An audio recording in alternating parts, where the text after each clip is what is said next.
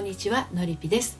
今日はなんで私年下男性からの熱烈アタックということについてお話をしていきたいと思います。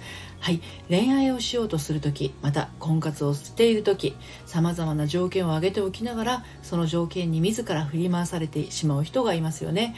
経済的なこと身体的なこと家族問題や人間性そして年齢。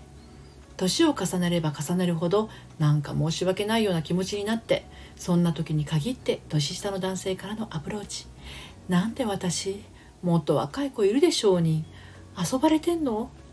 年上に癒されたいだけなのかも。なんてねまっすぐな愛を受け取れず自分に対して責める気持ちと妙な罪悪罪悪感に苛まれ幸せ逃してしまっていませんか？はい、えー、30代女子の正しい恋愛の悩み方を伝える恋愛の改革セラピストをしている私のりぴがお届けをします。人生で悩む女性の心の死の相談をしたり自分史上最高の私研究室という大人女子のためのオンラインサロンを運営しています。サロンには概要欄の方から遊びにいらしてください。はい。でこちらの内容についてはですね公式サイトの読むセラピー愛のトリセツの方でも私でいいの年下男性からのアプローチされて戸惑うあなたへということで、えー、か綴っていますのでそちらもお読みになってみてください。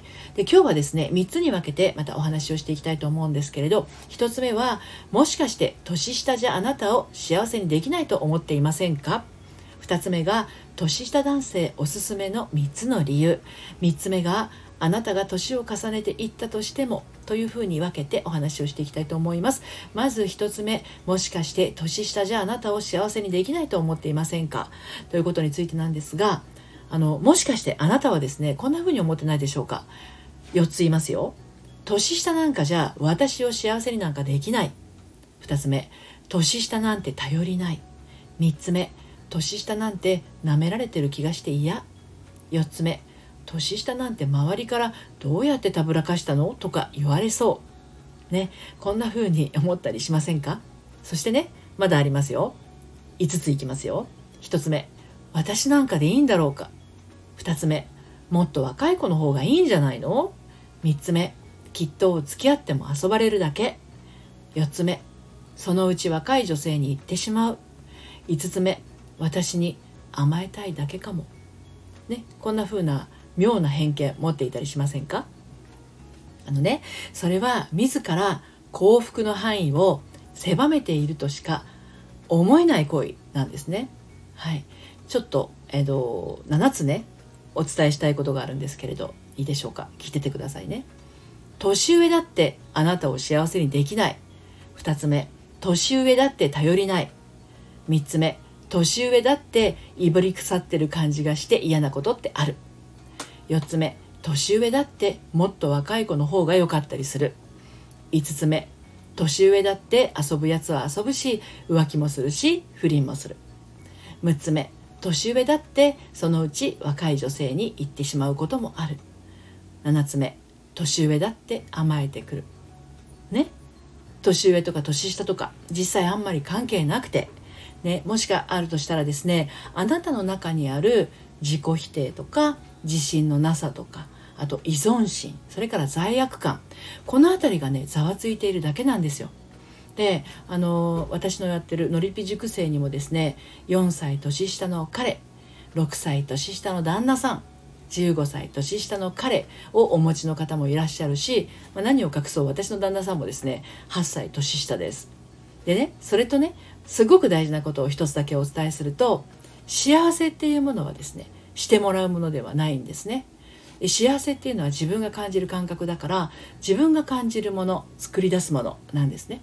だから相手から幸せにしてもらおうなんていうのはちょっと違うんです。でそれを望んで突き進んだらまあ、大概不幸になると思いますね。だって相手からもたらされるものではないからなんですね。幸せってね、うん、相手の存在から自分がどう感じるか。相手の言葉や言動から自分がどう感じるか、優しくされているのに不満な女性もいるし大切にされているのに気づかない女性もいますということはやっぱり相手から幸せにしてもらうっていうのはちょっと違ってて幸せであることに気づく力が大切っていうことなんですね。はい、で次に年下男性おすすめの3つの理由をお伝えしたいと思います。えー、自ら出会いの幅を狭めがちなあなたにまた今まで年下は眼中になかったわっていうあなたにね年下男性がおすすめの理由をですね3つお伝えします。先にお伝えしてしまいますとこれです。1つ目頼りがいがある。2つ目甘えさせてくれる。3つ目女性が若々しくいられる。この3つかなって私は思いますね。えこれって年上男性のおすすめ項目じゃないの？ってもしかして思ったかもしれないですよね。確かに年上男性も頼りがいがあるし甘えさせてくれるし女性が若々しくいられるでしょう。でもねどこかで年上なんだから当たり前でしょって思っちゃいませんか？年下の場合ですね年下であることが意外性というものを持ってエッセンスになるんですね。例えば年下なのに頼りがいがある。年下なのに甘えさせてくれる。年下だからこそこっちは若々しくいられる。っていうような感じですね。はい。年下なんだから頼りない。年下だと甘えられない。年下だとこっちが老け込んで見られる。これをですね覆してしまうんです、はい、で最後にお伝えしたいのはあなたが年を重ねていったとしてもっていうことについてなんですがあなたが年を重ねていくほどに年の年の差をね感じるかっていうと年下の場合ですよ。これね逆なんですよ。年を重ねるごとに年が近づいてくる感覚なんですね。若ければ若いほど年の差は大きな壁のように感じるかもしれません。でも年を取るほどにその距離は縮まっていきます。お互いが当たり前って思わないことが思いやりとか優しさとなってね2人を包み込んでいきますね。まあもともとどんなカップル夫婦にも当たり前っていうものはないんですけどね。今同い年とか年上っていうこだわりでですね男性を判断されているとしたら年下をですねどうか視野に入れることも考えてみてください。不思議なもので年下を視野に入れた瞬間生き生きとしてくることってあるんですよ。あ私はそっちだったんだみたいなね感覚。